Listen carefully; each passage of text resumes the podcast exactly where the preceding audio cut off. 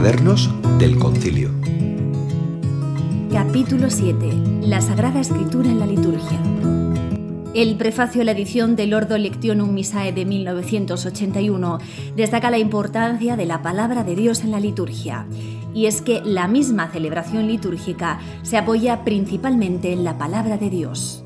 La conexión entre la liturgia y la Sagrada Escritura es una característica propia de la fe bíblica judeocristiana, porque es una fuente de unidad entre el Antiguo y el Nuevo Testamento. La Sagrada Escritura debe ser experimentada con un afecto suave y vivo en la liturgia, dice la Sacrosanctum Concilium. La expresión de afecto indica que el encuentro con la palabra no debe ser entendido como un momento únicamente intelectual o cultural, sino como una experiencia sensorial abierta a la totalidad perceptiva con la que toda la comunidad está presente en la asamblea litúrgica. La escucha de la palabra en la liturgia es profundamente espiritual, ya que el espíritu actúa en la palabra y en los sacramentos. También vivifica la propia Iglesia reunida, renovando el prodigio de Pentecostés. La palabra proclamada en Lucas 24, 13, 35 en donde se narra el encuentro del resucitado con los dos discípulos de Maús, es un relato de conversión, donde la experiencia perceptiva y sensorial juega un papel importante. El misterioso peregrino que se acerca a los dos discípulos les muestra una visión diferente, ayudándolos a comprender los acontecimientos a través de las escrituras, guiándolos hacia un cambio total en su inteligencia, visiones y corazón.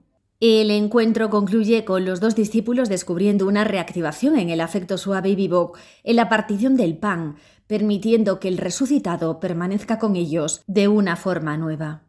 Cuando se desatiende la Sagrada Escritura, el rito se ve como vaciado de su cauce original y acaba por desembocar en dos posibles salidas, que a pesar de ser opuestas, obtienen el mismo resultado de desnaturalizar la propia liturgia y hacer que pierda el gusto suave del encuentro con la palabra. El primer peligro es el de confundir la creatividad con la arbitrariedad. El segundo peligro es el de inmovilizarse en las normas rituales, extinguiendo la vida creyente en una estéril repetición del rito. La Sacrosantum Concilium hace tres recomendaciones para explicar que el rito y la palabra están íntimamente conectados en la liturgia. La primera recomendación establece que en las celebraciones se ofrezca una lectura de la Sagrada Escritura más abundante, más variada y más apropiada. La segunda recomendación es que se presente a los fieles una catequesis directamente más litúrgica. La tercera recomendación es más amplia y se refiere a la predicación, que forma parte de la acción litúrgica.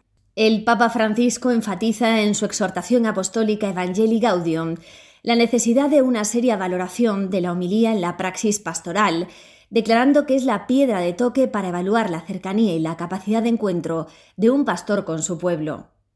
El Papa se concentra en dos puntos, las características de la homilía y su preparación. La homilía debe ser breve y respetar el contexto litúrgico, la homilía debe de ser breve y respetar el contexto litúrgico, no superponiéndose o dominando la celebración. El Papa también habla sobre la importancia de la cercanía del predicador, la calidez de su tono de voz, el estilo de sus frases y la alegría de sus gestos. Es importante que el predicador conecte con su comunidad para entender sus necesidades y hablarles de manera clara y efectiva. La reforma litúrgica promovida por el Concilio Vaticano tiene como uno de sus objetivos la profunda fusión entre acción litúrgica y proclamación de la palabra de Dios.